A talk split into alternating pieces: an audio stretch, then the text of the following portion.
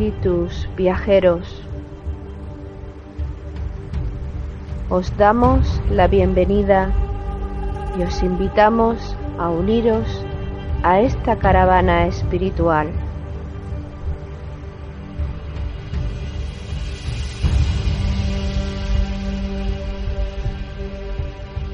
Recorreremos los áridos desiertos de nuestro egoísmo personal.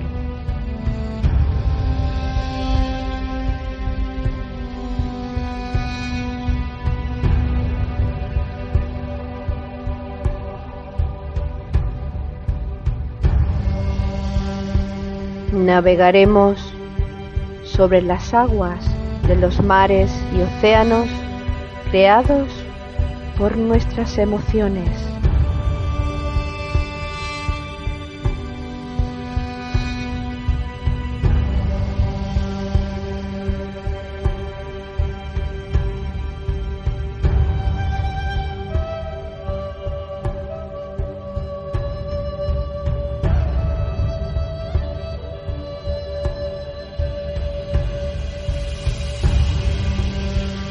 Caminaremos por los fértiles valles de nuestro despertar espiritual.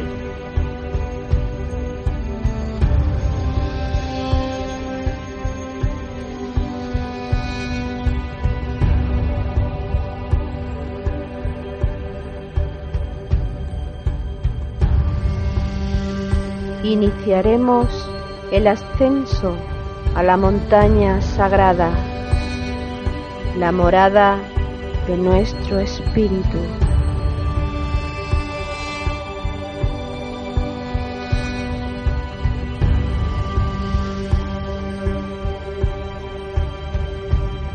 Espíritu viajero, si sientes la llamada de tu corazón deseoso, únete a nuestra caravana hacia Shambhala con alegría y gozo.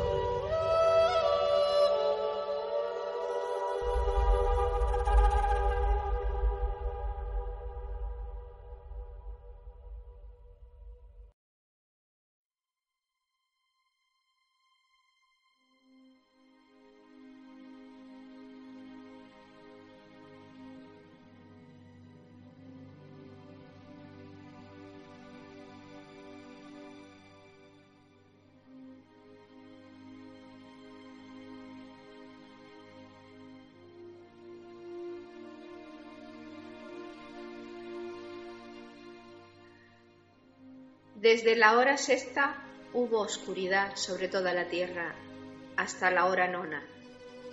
El velo del santuario se rasgó en dos, de arriba abajo. Tembló la tierra y las rocas se hendieron.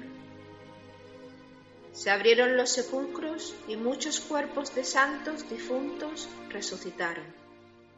Y saliendo de los sepulcros después de la resurrección de él, entraron en la ciudad santa y se apreciaron a muchos.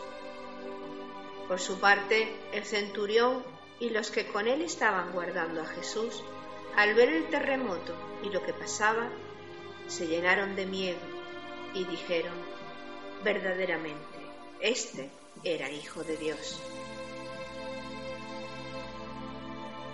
El Hijo de Dios muere en la cruz pero su naturaleza divina es reconocida solo por las tres Marías y el discípulo amado, que le han acompañado a los pies de la cruz. Esta naturaleza divina debe hacerse manifiesta ante los ojos de los no creyentes, y lo hace cuando el cuerpo de deseos del Nazareno penetra en la tierra para que fructifique el amor entre los seres humanos. En este momento se rasga en dos el velo del santuario. Tiembla la tierra, las rocas se resquebrajan y el centurión y los soldados reconocen a Jesús como el verdadero Hijo de Dios. Espíritus viajeros, almas en evolución, os damos la bienvenida y os invitamos a que nos acompañéis en la vigésima jornada de nuestra caravana espiritual hacia Shambhala. Cristo sentado a la diestra del Padre. Organizan la caravana Loli Bermúdez y Paco Ortiz. Exaltan la naturaleza divina de Jesucristo, las composiciones musicales de Jesús Aragón y Juan Carlos García. Proclaman la naturaleza divina de Jesucristo mediante su palabra Ana Castro y Jesús Jurado. Jesús, Ana, ¿cómo estáis? Pues muy bien, una nueva oportunidad de servir, una sesión más, una jornada más y el tema que vamos a tocar hoy seguramente que nos va a tocar a todos la conciencia. Hola a todos, pues yo igualmente como vosotros estamos aquí para desarrollar este último episodio, episodio porque los episodios no terminan, pero en este caso concreto como, como el programa que estamos narrando de Caravana hacia San Pala y la vida de Jesús, pues yo creo que este es el último y esperemos que la luz resplandezca y que nuestras palabras simplemente la expresen. Hemos iniciado la jornada de la caravana haciendo lectura del Evangelio de San Mateo, capítulo 27, versículos 45 al 54. Es una lectura que encierra muchísimo simbolismo y a este respecto, Enrique Job Cabalet, en su libro En busca del Maestro Interior, Interpretación Esotérica de los Evangelios, expresa que en el momento de la muerte del Nazareno, Juan era el único evangelista que estaba presente. Y sin embargo, Juan estos hechos no los narra en su evangelio. En cambio, sí que lo hace y los desarrolla durante el escrito que hizo del Apocalipsis. Enrique Joscabalé, eh, ante esta situación, expresa que posiblemente lo que trate de, significar este hecho es que Juan no sufrió la conmoción de esta absorción por la tierra del cuerpo de deseos de Jesucristo al que hemos hecho referencia, puesto que él ya tenía a Cristo interiorizado. Es decir, da a entender esta omisión de los hechos el que posiblemente se trate de una narración simbólica, de un hecho simbólico. Pero independientemente de si es simbólico o es real, podemos profundizar en la simbología que la lectura del texto encierra. Si os parece, podemos comenzar por la oscuridad que se extendió en el lugar de los hechos, en el Gólgota y en toda Jerusalén, entre las horas sexta y la hora nona. En realidad, siempre que hay un alborear de una conciencia, este alborear va precedido de ni más ni menos que un periodo muy profundo de oscuridad. una, una oscuridad que va acompañada de un silencio que parece impenetrable. Precisamente es, es el campo propicio para que algo muy grande, esotéricamente entendido, espiritualmente entendido, pueda acontecer. ¿Qué puede los significar? Signos extraordinarios, perdón, los signos extraordinarios que según los evangelios acompañaron a la muerte de Cristo, quieren ser testimonio de una nueva era, de la nueva era que comenzaba. Las tinieblas que se extendieron por todo el país, la ruptura de la cortina del templo que cubría el Santa Santorum, lugar santísimo donde solamente el sumo sacerdote podía entrar para ofrecer el sacrificio expiatorio, significa o son expresión de que la antigua alianza había terminado y entraba un nuevo orden divino. Orden divino que nosotros estamos tardando en establecer. Si hacemos analogía con los signos, los trabajos de Hércules, podremos ver que el trabajo número 6 es nada menos que Virgo, el momento en que alma y personalidad deciden ni más ni menos trabajar juntas para dar fruto a una verdadera conciencia. Y el trabajo número 9 es Sagitario, el signo del iniciado, el signo del silencio. Por lo tanto, el nacimiento de la conciencia crística ha convertido al discípulo en un auténtico iniciado. En la parte final de la lectura llama la atención el hecho de que precisamente los garantes del pueblo o del imperio que había conquistado los judíos, un imperio externo, pues precisamente sus representantes y no el pueblo judío que se hallaba presente allí eh, a los pies de la cruz, fueron quienes reconocieron la naturaleza divina del Nazareno. Simbólicamente tiene mucha, mucha importancia, ¿no? Porque yo pienso que realmente la naturaleza divina solamente es capaz de reconocerla quien está más desarrollado en su conciencia. Es imposible que la materia reconozca lo divino. Por eso nuestro trabajo evolutivo, que consta exclusivamente y de forma amplísima y con unas largas vidas de por medio en el desarrollo de nuestra conciencia, pues en la medida que nosotros nos vayamos desarrollando, iremos reconociendo la divinidad la nuestra propia, porque hombre, conócete a ti mismo y conocerás el universo, la nuestra misma y la de aquel que tiene esa divinidad manifiesta.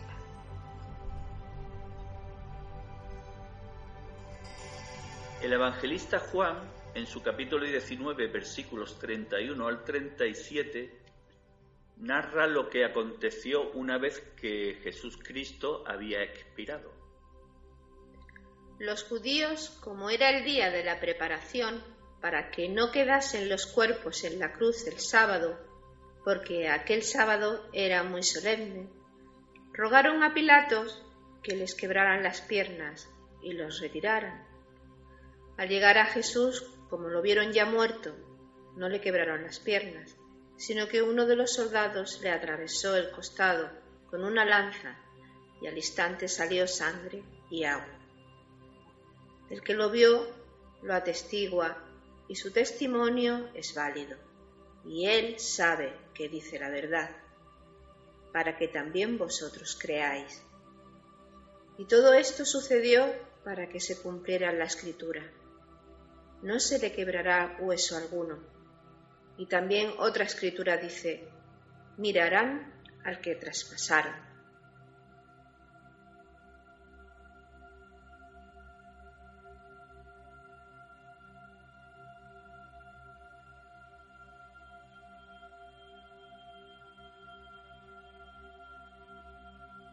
La primera parte de la lectura hace referencia a la actitud humana, a la importancia que le damos a lo superfluo y la poca importancia que le damos a lo que realmente es, es, importante, es verdadero. Le daban mucha más importancia a la apariencia de mantener la solemnidad del sábado que realmente al asesinato que se había cometido con el Hijo de Dios. Un acto de hipocresía. Hipocresía entiendo yo que también es, que no es hipocresía realmente, es ignorancia. Que nosotros realmente estamos inmersos en multitud de espejismos y lo que vemos es lo externo, lo material. Y creemos que eso es lo verdadero, pero ahí ni siquiera hay hipocresía. Por eso entre unos y otros tenemos que tenernos tanto respeto porque en cada momento cada cual ve exclusivamente lo que puede ver. Cuando uno sigue una tradición y le asigna a un día determinado un carácter definido, si eso no va acompañado de una manifestación clara de conciencia, se convierte en una práctica muerta, que no conduce a ninguna expansión de conciencia.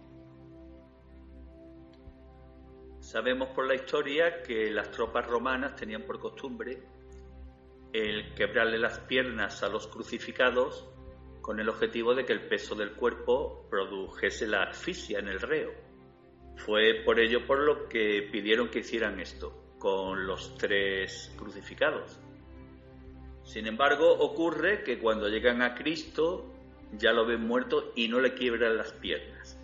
Es decir, no rompen la estructura del esqueleto óseo que al fin y al cabo es quien da eh, estabilidad al cuerpo físico. Traducido esto mediante analogía a la creación del cuerpo de Cristo en nosotros, ¿qué puede significar? Básicamente el cuerpo etérico. No olvidemos que los dos puntales, las piernas, nos sostienen sobre la superficie de la Tierra. Nosotros caminamos erguidos gracias al trabajo que hacemos con Kundalini. Si las piernas están rotas, no son un canal correcto para adquirir esa energía. No se podrán juntar en el, en el centro básico con la energía que entra por la cima de la cabeza. Para dar la lanzada al nazareno tenían que mirarlo cara a cara.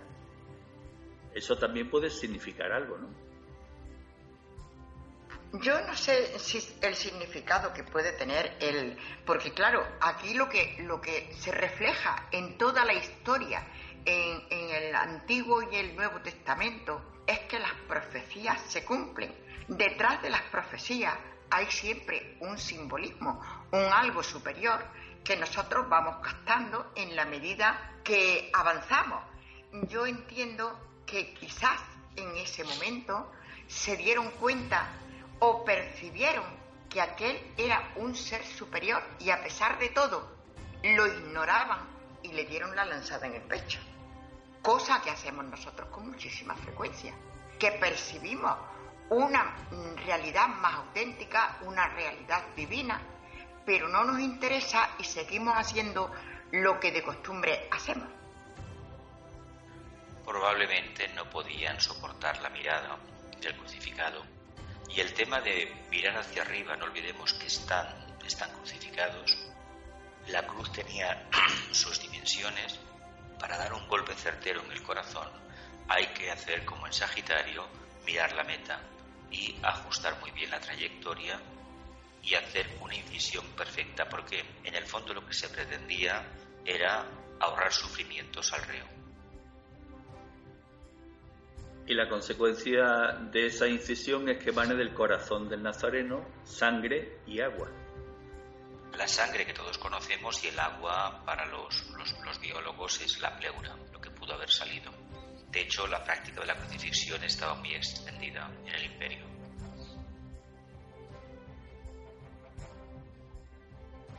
La lectura eh, finaliza con la reafirmación y reiteración de que quien lo escribe fue testigo presencial de los hechos. Es como testimoniando lo que, lo que allí ocurrió, ¿no? Y ese testimonio da pie a lo que tú habías comentado, Ana, de la confirmación y de la realización de las profecías realizadas con anterioridad. Por eso las profecías decían que no se le quebraría ningún hueso y que además mirarían al que traspasara. Juan le atribuye el hecho de que manara agua y sangre del costado de Cristo, entiende que ve en ello el cumplimiento de la profecía de Zacarías. Me mirarán a mí, a quien traspasaron. Y añade expresamente que ese es el testimonio de un testigo ocular de lo que realmente sucedió y que él personalmente garantiza que es cierto. O sea, que una vez más las profecías se cumplen y realmente el objetivo de toda profecía es un, objetivo alto y elevado que nosotros difícilmente llegamos a comprender. Pues continuemos nuestro relato. ¿Qué ocurrió con la sepultura? Pues que José de Arimatea y Nicodemo, que eran discípulos secretos del Nazareno, pidieron permiso a Pilato para descender el cuerpo de Jesús, llevarlo y darle sepultura en un sepulcro nuevo. Lo hicieron así y una vez en el sepulcro amortajaron el cuerpo y le taparon los orificios corporales con perfumes. A continuación sellaron la sepultura con una piedra y en este acto estuvieron presentes María Magdalena y María la de José. Esto fue, digamos, lo que hicieron los seguidores más directos de Cristo. Pero ¿qué hizo la otra parte? Es decir, los sumos sacerdotes que condenaron a muerte a Jesús y por un acto de falsedad o de guardar la forma eh, hicieron que lo asesinaran otros, que lo asesinaran los romanos. Pues los sumos sacerdotes y los fariseos le pidieron a Pilato que protegiese y vigilase el sepulcro porque temían que los discípulos robasen el cuerpo de Jesús para que se diese veracidad a la profecía que el Nazareno hizo. Destruid este templo y en tres días lo levantaré. En fin, esto último parece, no sé, el lenguaje un poco cotidiano que el ladrón piensa que todo el mundo es de su condición, ¿no? Sí, de hecho, utilizan la estratagema de echarle la culpa a los romanos cuando quien toma la decisión de la, del apresamiento y de la ejecución son los propios judíos. Es muy típico de personalidades y de conciencias que no están plenamente manifestadas. Eso sucede cuando solamente tenemos buenas intenciones, no realidades de conciencia. Claro, y es que además resulta que se ocupan especialmente de la forma, de embalsamar, de perfumar, de que el sepulcro quedara lacrado, etc. ¿eh? Y de lavarse también ellos las manos para decirle a Pilato, oye, cuídalo tú, o sea, como a mí que no me echen la culpa. Pero claro, es que la resurrección de Cristo ¿eh? no era una, una, resurrección física, no, la resurrección de Cristo no necesita lo mismo que la resurrección nuestra, el manifestar a Cristo, a la, a la esencia divina que todos somos. No necesita de, de lacrado ni de nada de eso.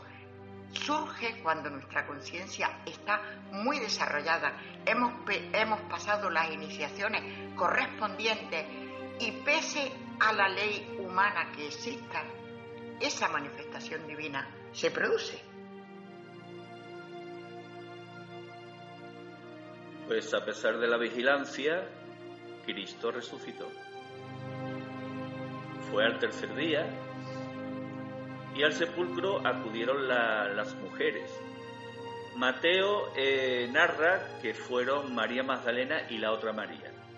Marcos explica que María Magdalena, María la de Santiago y Salomé se dirigieron al sepulcro.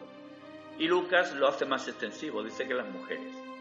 En definitiva, fueron al sepulcro con los perfumes y vieron que el sepulcro estaba abierto y vacío. Y en ese momento, según Mateo y Marcos, un ángel se les apareció, según Lucas fueron dos. Y les comunicó que el Maestro había resucitado, que avisasen a sus discípulos y que le verían en Galilea. En cambio, el evangelista Juan narra y expone que había dos ángeles y que fue María Magdalena quien encontró el sepulcro vacío y avisó a Pedro y a Juan. Puesto que anteriormente vimos que se reafirmaba con reiteración que Juan había estado presente en, el momento final del Nazareno, eh, le podemos dar igual relevancia al texto de Juan respecto a los anteriores. La relevancia en el sentido de que realmente estuvieron presentes María Magdalena, Juan y Pedro en este, digamos, en esta confirmación de la resurrección del, Nazareno. Lo que tenemos de hecho es que ellos acuden al, al sepulcro, este está vacío y allí no está el cuerpo del maestro, no está el cuerpo del instructor. Bien, lo que podemos entender aquí es que el cuerpo de enseñanza no es lo mismo que el cuerpo a través del cual esta enseñanza se manifestó. El cuerpo físico no lo vamos a encontrar, pero sí que hay una resurrección en tanto en cuanto el mensaje que el maestro transmitió empieza a fructificar en ellos. Y además se podría decir que queda la constatación física de la resurrección, de dos formas. En primer lugar, por el sudario, que, bueno, que eso tiene mucho que analizar, el tema de la sabana santa, y hay programas especializados al respecto. pero de las muchas investigaciones se induce que en el interior del, sepulcro se produjo una reacción radiactiva que fue la que impregnó el, sudario, es una hipótesis. Y luego, por supuesto, la prueba física de las apariciones que el maestro, una vez resucitado, realizó. Pero yo creo que ahí también está, es simbólico totalmente, si es que todas las escrituras sagradas, las auténticas escrituras sagradas son simbólicas. ¿Y los símbolos quién los descubre? Los símbolos los descubre el que ha desarrollado su conciencia, que es la que le permite ver esa parte divina que no se puede ver con los ojos físicos. Entonces, es igual en este caso en, de que Jesús o Jesucristo se le apareciera a los discípulos, ¿quiénes son los que vieron al Maestro? Vieron al Maestro los que habían desarrollado su nivel de conciencia hasta el extremo de poder percibirlo. Yo sinceramente no lo sé porque puedo estar equivocada. Y nosotros, espiritualmente hablando, esotéricamente hablando, nunca afirmamos nada, porque nada tenemos seguro hasta que ya hemos trascendido nuestra mente concreta, nos hemos unido a la mente abstracta y entonces estamos viendo como espíritu y ahí ya hay verdad plena. Mientras tanto, podemos estar en error, pero aun en esta vida, ¿quién es quien puede acceder al plano divino? Simplemente y únicamente el que haya evolucionado hasta el extremo de poder captar esa divinidad. Pero el simbolismo yo creo que radica en lo que hemos venido insistiendo en programas anteriores, el hecho de la distinción que hace entre el estado inicial de la fe en Cristo representado por Pedro y el estado final representado por María Magdalena y Juan como discípulos que verdaderamente han interiorizado la, naturaleza crística, eh, digamos el, alfa y el omega en esa evolución del espíritu crístico en nosotros. Pero recordemos cómo ¿Cómo sucedió, según el evangelista Juan, esta aparición a María Magdalena? A ello hicimos mención en el programa número 11, Cristo y las mujeres. Y la verdad es que si empatizamos y nos ponemos en, la piel de María Magdalena, eh, no podemos por menos que conmover nuestro corazón. La narración la realiza Juan en su capítulo 20, versículos 11 al 18.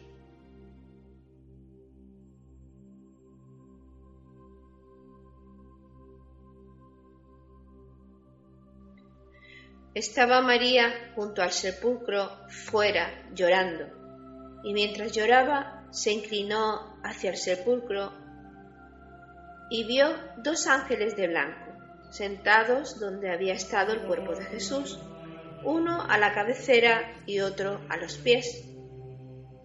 Ellos le dijeron, Mujer, ¿por qué lloras? Ella le respondió, Porque se han llevado a mi Señor y no sé dónde le han puesto. Dicho esto, se volvió y vio a Jesús de pie, pero no sabía que era Jesús. No lo reconoció. Jesús le dijo, Mujer, ¿por qué lloras? ¿A quién buscas? Ella, pensando que era el encargado del huerto, le dijo, Señor, si tú lo has llevado, dime dónde lo has puesto, y yo me lo llevaré. Jesús le dijo, María. Ella se volvió y le dijo en hebreo, Rabuni, que quiere decir maestro. Y le dijo Jesús, no me toques, que todavía no he subido al Padre, pero vete donde mis hermanos y diles que subo a mi Padre y vuestro Padre, a mi Dios y vuestro Dios. Fue María Magdalena y dijo a los discípulos que había visto al Señor y que había dicho estas palabras.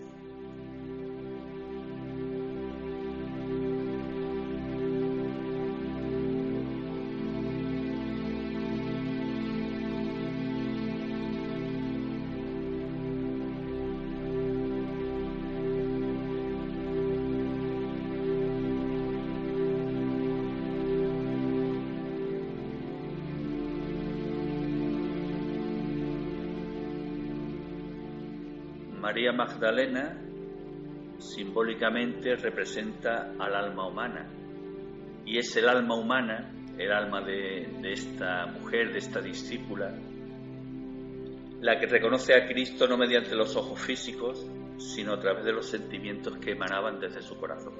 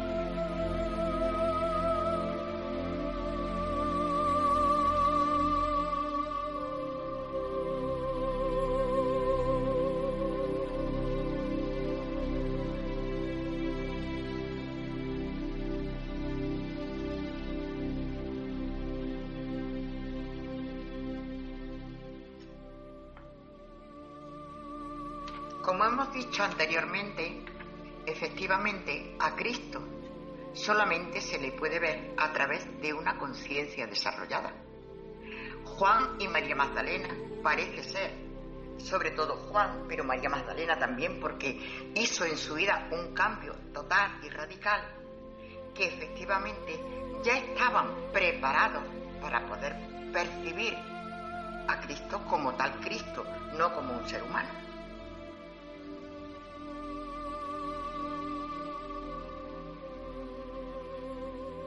¿Y cómo recibieron los sacerdotes del templo la noticia de la resurrección del Nazareno? Pues podríamos decir que, volvieron a las andadas.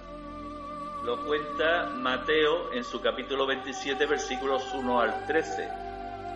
Y dice el evangelista que los soldados informaron a los ancianos de lo sucedido y que estos dieron una buena suma de dinero a los soldados advirtiéndoles, Decid, sus discípulos vinieron de noche y lo robaron mientras nosotros dormíamos. Claro, no veían y creían que podían seguir con sus engaños. Eh, mm, realmente eso lo estamos, mm, lo podemos percibir todos los que iniciamos el sendero espiritual, que efectivamente mm, es muy difícil ver el trasfondo, la verdad, la autenticidad de nuestra vida que está ligada íntimamente a Jesucristo y sobre todo a Dios que por algo somos, a su imagen y semejanza. Y el mismo Cristo dice, mi Padre y vuestro Padre, mi Dios y vuestro Dios. Entonces es muy difícil captar esta realidad, como a todos los ajenos a este camino les parecía sumamente extraño, utilizaron la materia, pagaron dinero para que no nadie se escandalizara, nadie pensara que efectivamente aquel ser que había muerto crucificado era un ser extraordinario y entonces dice, sus discípulos han robado su cuerpo. No encontraban otra explicación para salir airosos. Cree el ladrón que todos son de su misma condición. Como ellos no podían creer de ninguna manera en una cosa que se escapaba a su comprensión y a su poder y al control que tenían de la situación, se inventaron esta solución que es más antigua que la humanidad. Sobornar para que se propagara la mentira, cuando ellos vivían en la plena mentira. Pues bien, a partir de este momento fueron numerosas las apariciones de Jesús Cristo a sus apóstoles. La primera de ellas es mencionada sin aportar detalles apenas por el evangelista Marcos, pero en cambio Lucas sí lo hace de un modo detallado. Lo narra en su capítulo 24, versículos 13 al 35, y titula, digamos, a este episodio Los discípulos de Maús. Lucas cuenta que iban dos discípulos a un pueblo llamado Emaús y estaban discutiendo mientras caminaban de todo lo sucedido en los días anteriores. Entonces se les acercó el maestro al que por supuesto no reconocieron. Y este les preguntó que, cuál era el motivo de la discusión tan acalorada que, que tenían. Uno de ellos, llamado Cleofás, les respondió. ¿Eres tú el único residente en Jerusalén que no sabe las cosas que estos días han pasado en ella? A partir de esta, de esta pregunta se estableció un diálogo entre los tres en el que los dos discípulos expusieron los hechos acaecidos y además las esperanzas que habían depositado en el libertador de, de, Israel y sobre todo su perplejidad, puesto que se había vaticinado, se había profetizado por él mismo que a los tres días resucitaría y que bueno, que habían pasado los tres días y no había sucedido nada. En cambio, Jesús les habló sobre la misión de Cristo y sobre lo que de él se narraba y se profetizaba en las escrituras.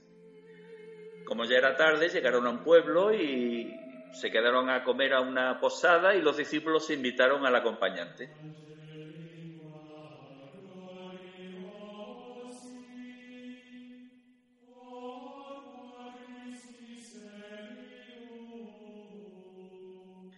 Una vez que estaban en la mesa, Jesús tomó pan, lo bendijo y se lo repartió.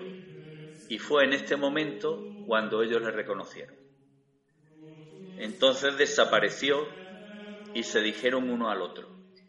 ¿No estaba ardiendo nuestro corazón dentro de nosotros cuando nos hablaba en el camino y nos explicaba las escrituras?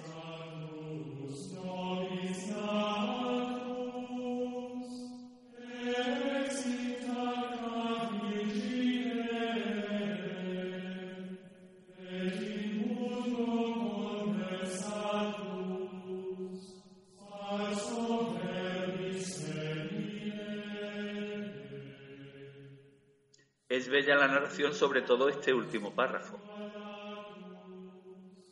Son todas esas cosas que, que podemos percibir a través del sendero cuando nos crean tantas dudas y decir esto que yo estoy entendiendo es cierto o no es cierto, en qué me baso y buscamos ahí una mayor seguridad en nosotros mismos, pero que efectivamente llega un momento una manifestación más eh, auténtica, más grande, que nos asegura que efectivamente la manifestación de Cristo, la manifestación divina, está en nosotros y sin embargo pasa las etapas y no nos damos cuenta.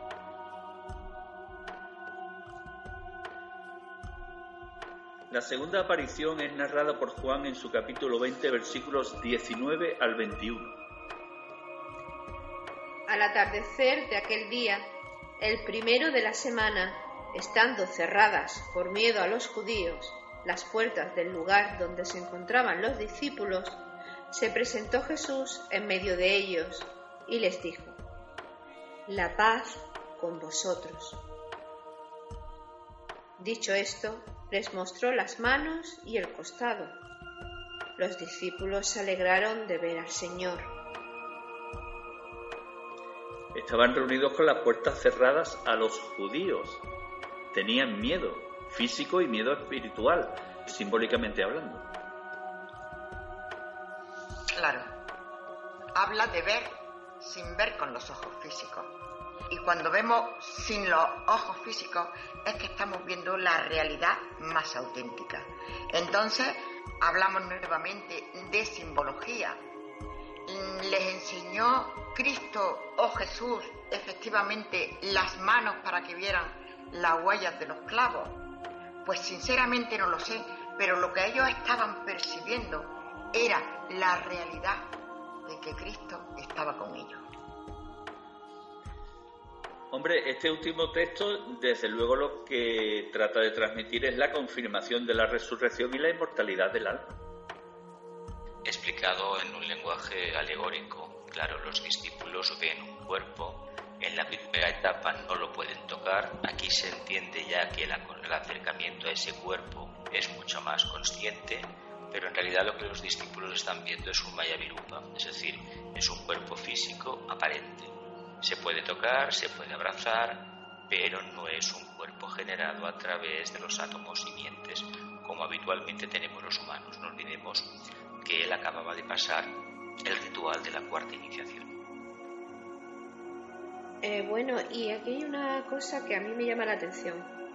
¿Por qué no les enseña los pies? Porque tal vez los pies no los necesita ya porque ha superado la prueba de atracción por la, por la tierra se dice que un, iniciado tiene los pies destrozados de haber pisado todos los caminos, de haber caminado por todas las rutas de la tierra, es decir, que el plano físico para él ya no encierra ningún secreto. Qué bonito, qué bonito. Esta aparición continúa la narración Juan en el, en el mismo capítulo, capítulo 20, pero los versículos 21 al 23. Jesús les dijo otra vez, La paz con vosotros. Como el Padre me envió, yo también os envío.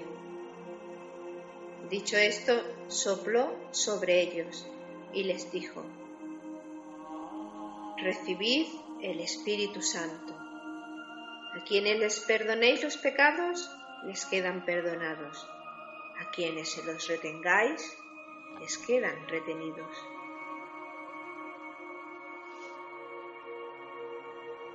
Yo pienso que aquí en este, en este pasaje ha existido mucha confusión por parte del descifrar esta simbología. Porque claro, de ahí nacen, de esta simbología podríamos decir que nacen, o al menos yo así lo entendí, así me lo explicaron, que el sacramento de la confesión era un sacramento en el que el sacerdote nos perdona los pecados. Realmente pudiéramos decir, si aceptamos este ritual, que realmente no nos perdona ese sacerdote, esa persona física que está allí. El único que realmente nos puede perdonar es Dios. Y efectivamente, mientras nosotros no cumplamos con nuestro deber, no redimamos nuestra materia, efectivamente, como dioses en potencia que somos, esa materialidad, esos posibles pecados se nos quedan retenidos porque somos nosotros los que los tenemos que limpiar.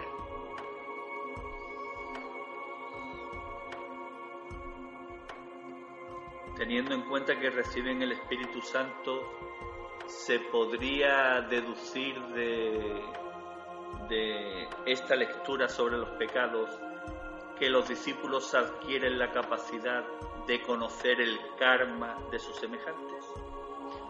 Porque previamente han conocido la causa y el poder del karma que ellos tienen y la capacidad de regenerar mediante correctas acciones este karma. Eso equivaldría en un lenguaje esotérico a lo que significa popularmente el perdón. El perdón, por lo que sabemos, es un artilugio que los humanos hemos, un artificio que hemos creado para descargar nuestra conciencia. Si yo digo yo te perdono, en el fondo, no olvidemos, estamos adquiriendo un punto de vista autoritario como más elevado. No existe tal cosa como el perdón. Lo que sí existe, debe de existir, es un olvido de la acción que uno ha cometido negativamente. Olvido que debe de estar basado en una reflexión. En una reflexión que conduzca a un cambio de actitud y de comportamiento. Entonces, entonces, no es que lo que hemos hecho mal se solucione, sino que estaremos en vías de no repetir el mismo error. Le llamamos karma a todo aquello que desconocemos, pero en la vida diaria tenemos infinidad de oportunidades de encuentros con personas conocidas o no tan conocidas y decimos, ¿y esto de dónde vendrá? Esto viene de actitudes nuestras con estas almas en vidas anteriores.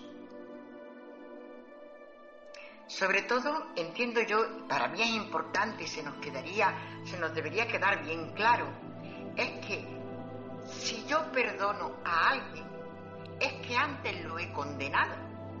Luego yo no tengo que perdonar a nadie.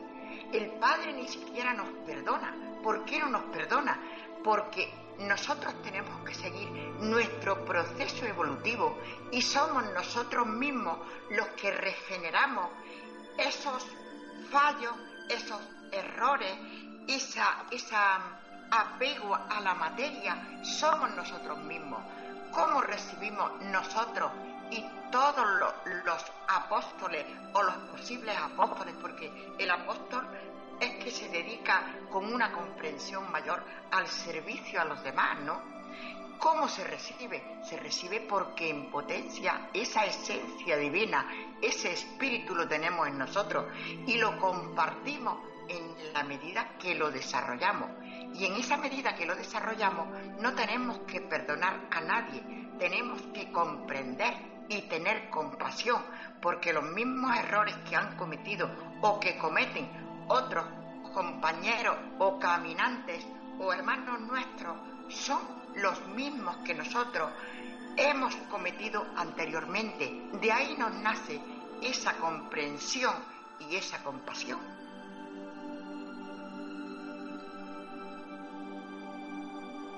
Como en esta segunda aparición no estaba presente Tomás, cuenta Juan en su capítulo 20, versículos 26 al 28, que ocho días después estaban reunidos nuevamente los discípulos y esta vez Tomás sí estaba con ellos. Entonces Jesús se presentó en medio de ellos, estando las puertas cerradas, y dijo, La paz con vosotros. A partir de este momento Jesús le dice a Tomás, Acerca aquí tu dedo y mira mis manos. Trae tu mano y métela en mi costado, y no seas incrédulo, sino creyente. Tomás le contestó, Señor mío y Dios mío. Y le dijo Jesús, Porque me has visto, has creído. Dichosos los que no han visto y han creído. Señor mío y Dios mío, el reconocimiento de Jesús y además como Hijo de Dios. Básicamente la prueba la experiencia de la creencia basada en hechos concretos. Lo único que dice es que tal vez estemos más ciegos de lo que creemos.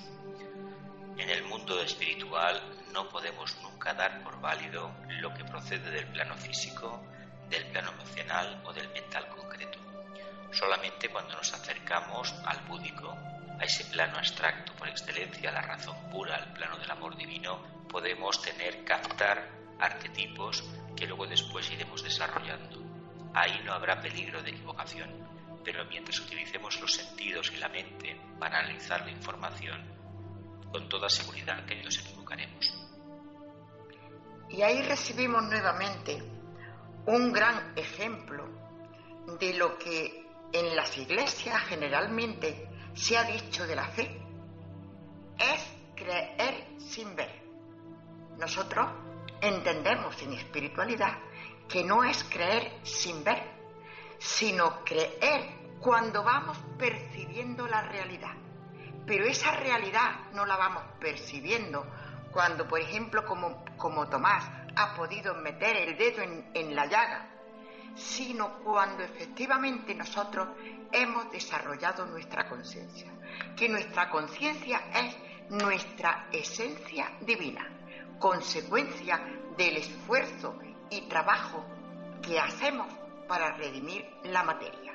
Entonces, la fe auténtica no es creer sin ver, es que percibimos la verdad. Lo, de creer prácticamente algún día quedará eliminado porque realmente estamos viendo con los ojos del alma. La fe para en los escritos del maestro tibetano figura con la definición sustancia de cosas esperadas, evidencia de cosas no vistas. Hemos creado algo, interiormente nos parece que es así, eso creemos que responde a una percepción interna muy elevada y en el fondo muchas veces lo que es es una piedra más en la mochila del karma, de la incorrección y de las cosas que tarde o temprano deberemos solventar. Si somos incrédulos por naturaleza y desconfiados, tenemos otra piedra más grande en la mochila. Por lo tanto, deberíamos de actuar de una manera bastante pragmática. Hay infinidad de cosas en el día a día y más en los temas espirituales y esotéricos y más en este misterio de Palestina tan profundo y tan esotérico, que se escapan a nuestra comprensión. Cuando una cosa no se comprende, se aparta y uno continúa. Ahora eso sí, ni vota a favor ni en contra de lo que no comprende. Simplemente sigue investigando. ¿Cómo?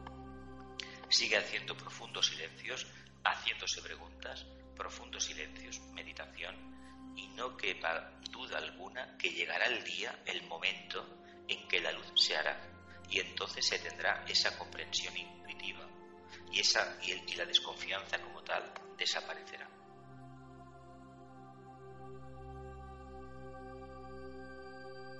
Juan en el capítulo 21, versículos 1 al 14, narra la cuarta aparición de Jesús Cristo resucitado. Se produjo a orillas del lago Tiberíades y, según cuenta el evangelista, un grupo de discípulos, de discípulos fueron a pescar de noche y entre ellos estaban Pedro, Tomás y Juan. De noche no pescaron nada y cuando amaneció comprobaron que estaba Jesús en la orilla, aunque no lo reconocieron. Y ese personaje que estaba en la orilla le dijo que echase las redes a la derecha de la barca. Y pescaron 153 peces. Jesús había encendido en la orilla las brasas y había puesto sobre ellas un pez y pan. Y entonces le pidió a los discípulos algunos peces y comieron. Los discípulos ya le habían reconocido. Eh, aquí, como es habitual en el Evangelio de Juan, hay mucho simbolismo. En primer lugar, la gran diferencia entre la pesca de noche, que no pescan nada, y la pesca de día. La luz. la luz. Si no hay luz, el mundo de las emociones se vuelve bastante turbio. Entonces la simbología es muy interesante. 153. Si lo sumamos sale 9, el número de la iniciación. Y además desglosado en cifras tenemos el 1, la unidad, en un extremo, en el otro extremo el 3, la Trinidad, y en el centro el ser humano, el 5, ese ser humano que se representa, que representó magistralmente Leonardo da Vinci. Tendríamos por chakras, tendríamos el coronario, primer rayo, quinto rayo lo veríamos por el entrecejo y el tercer rayo por el centro laringio. Chakras muy potentes. Al final, toda la simbología, los números inclusive, están relacionados directamente con el desarrollo de nuestra conciencia.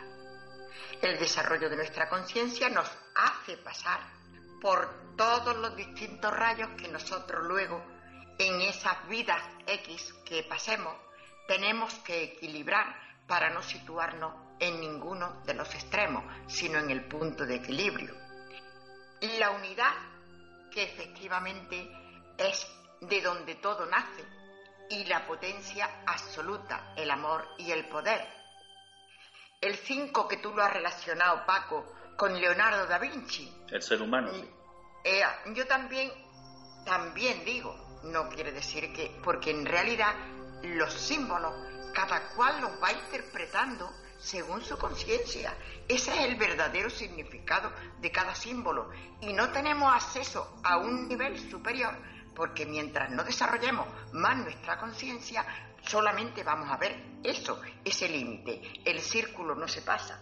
Y entonces ahí puede estar el ser humano como el cuaternario y el alma que también está con ellos.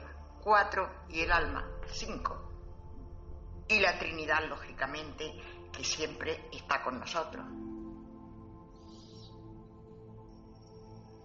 Prosigue el relato Juan y en sus versículos 15 al 23 explica que cuando estaba, estaban todos todos los discípulos con Jesús, el nazareno resucitado se dirigió a Pedro y le dijo, cuando llegues a viejo, extenderás tus manos y otro te ceñirá y te llevará a donde tú no quieras.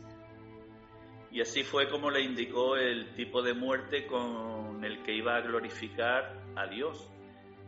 Y a continuación le dijo, Sígueme. Pedro le siguió y tras Jesús y Pedro iba Juan. Pedro se percató de ello y le preguntó a Jesús eh, de una forma muy curiosa. Señor, ¿y este qué? Entonces Jesús le respondió, Si quiero que se quede hasta que yo venga, ¿qué te importa? Tú sígueme. Finaliza Juan el relato enfatizando que Jesús había dicho esto y no había dicho que Juan moriría. ¿Qué os parece? Pues yo entiendo que aquí se nos muestra perfectamente un axioma que repetimos mucho en espiritualidad, que es que el camino es personal e intransferible. El camino de Pedro, de Juan, de Antonio, no tiene que ser exactamente igual al camino de otros seres humanos. ¿Por qué? Porque cada uno tiene sus cuentas pendientes, entiendo cuando hablo de cuentas pendientes, me refiero a karma que naturalmente tenemos que vivir porque el karma no es un castigo, sino una enseñanza que a través de ello y a través de los hechos correctamente mm, realizados nos están enseñando y estamos redimiendo con ello nuestra materia. Y entonces cada uno tiene sus cuentas pendientes, sus cuentas que liquidar y su nivel de conciencia que ha desarrollado. Luego, a uno nos puede llamar Dios, el Padre, Cristo, en un momento determinado, para unos hechos determinados y a otros para otros.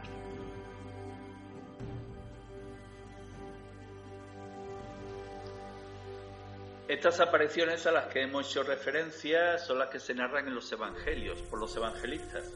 En cambio, los hechos de los apóstoles hablan de 40 días de apariciones.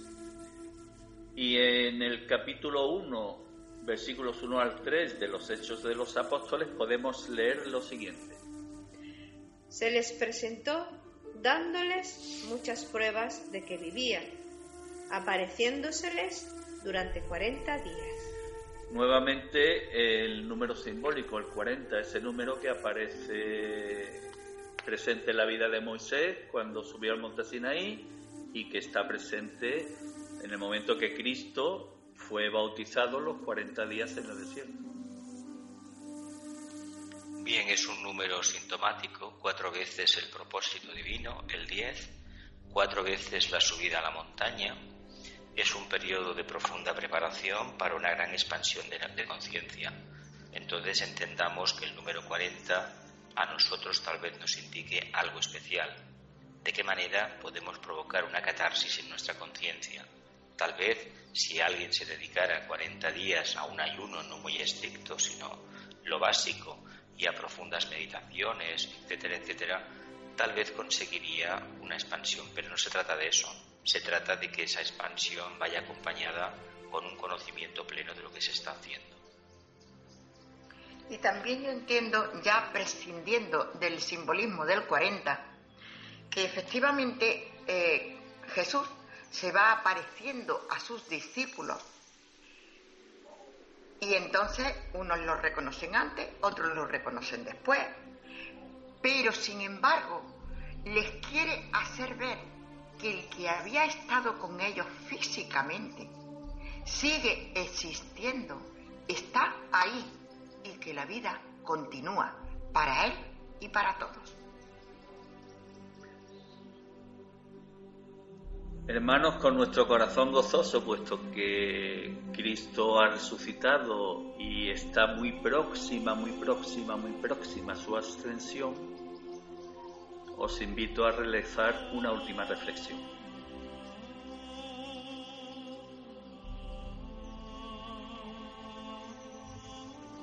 Yo diría que hemos hecho un recorrido por la vida de Jesús muy importante. No sé si habremos dado con las claves más auténticas y que más nos puedan aportar para nuestra vida. Pero realmente todo esto que hemos estado hablando también nos lo podemos aplicar a nuestra vida, porque todos nacemos, que es la primera iniciación. Todos seguimos con las iniciaciones correspondientes, todos seguimos cayéndonos y levantándonos, todos nos vamos conociendo. Y todos llegamos a ver la realidad más auténtica, al Cristo más auténtico, a la divinidad. Hemos asistido a un proceso iniciático, a un gran proceso iniciático, a una gran expansión de conciencia, con todo el desapego. Hemos asistido a la cuarta iniciación, a la crucifixión. Después, después vendrá el momento de la resurrección. Lo importante es que seamos capaces de comprender que en la crucija, esa cruz compuesta por cuatro constelaciones impresionantes, Tauro, Escorpio, Leo y Acuario, como almas, como almas nos debemos crucificar porque esa es la cruz por excelencia del, del servicio. Si sumamos los rayos, el 4 y el 5 nos da 9. Y 9 es el propósito que tiene el Creador para sus hijos. La iniciación, la gran expansión de conciencia que precisamente posibilita que estés a su lado. Pues para mí todos estos programas han sido especiales. He aprendido mucho, eh, nos hemos esforzado mucho también todos y creo que ha sido muy positivo porque hemos llevado a las personas que siguen a la caravana y que caminan con nosotros una imagen de Jesús, una imagen de Cristo eh, bastante más acertada de lo que muchas veces hemos pensado que teníamos. Y creo que eso nos acerca a ese trabajo maravilloso que habéis comentado Ana y Jesús, esas iniciaciones que nos quedan por cumplir. Todo esto nos ayuda mucho a, poder prepararnos para ese momento, cada uno cuando nos llegue. Uno de los objetivos del Asmi Yoga es conocer la verdadera naturaleza de Cristo y la verdadera naturaleza de sus enseñanzas así como la verdadera naturaleza de Jesús. Creo sinceramente que hemos aportado bastantes granos de arena durante todas las jornadas realizadas para cumplir este objetivo. Creo que hemos dejado constancia de que es necesario superar ese conflicto que tantos conflictos creó en los comienzos de la Iglesia, el discutir sobre la verdadera naturaleza de Jesús y la verdadera naturaleza de Cristo. Y es gratificante el haber contribuido a ello porque somos conscientes de que la naturaleza de Jesús es humana, de que la naturaleza de Cristo es una energía crística, es una energía, la energía del amor, y que ambas están presentes en nosotros. En cada uno de nosotros se ha sembrado esa semilla crística que poquito a poco vamos alimentando y vamos desarrollando. Y que cuando llegue la hora final de esa crucifixión, que no tiene por qué ser clavado en una cruz, como le ocurrió al Maestro, pero cuando esa etapa final de nuestra evolución humana aquí en la Tierra se produzca, nos habremos ganado el derecho de acceder a la ciudad sagrada de Shambhala hacia la que se dirige nuestra caravana, puesto que nos habremos convertido en un alma grande, en un Arat, en un Mahatma.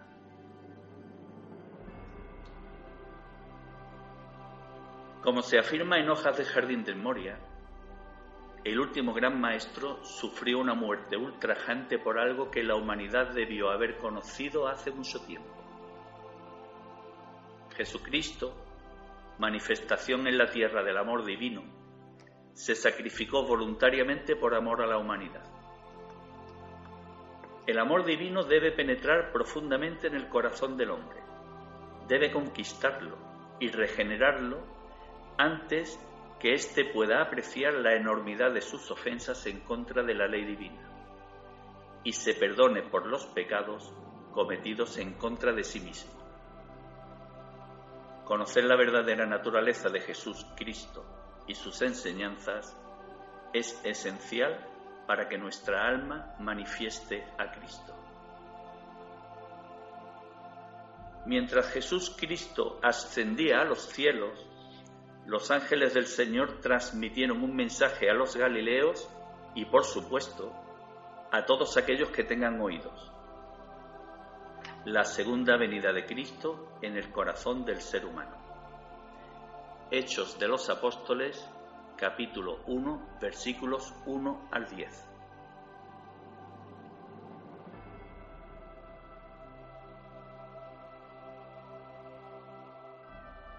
fue levantado en presencia de ellos, y una nube le ocultó a sus ojos.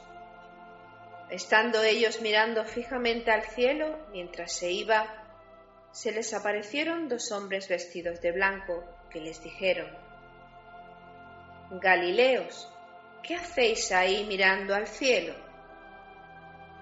Este que os ha sido llevado, este mismo Jesús, vendrá así tal como le habéis visto subir al cielo.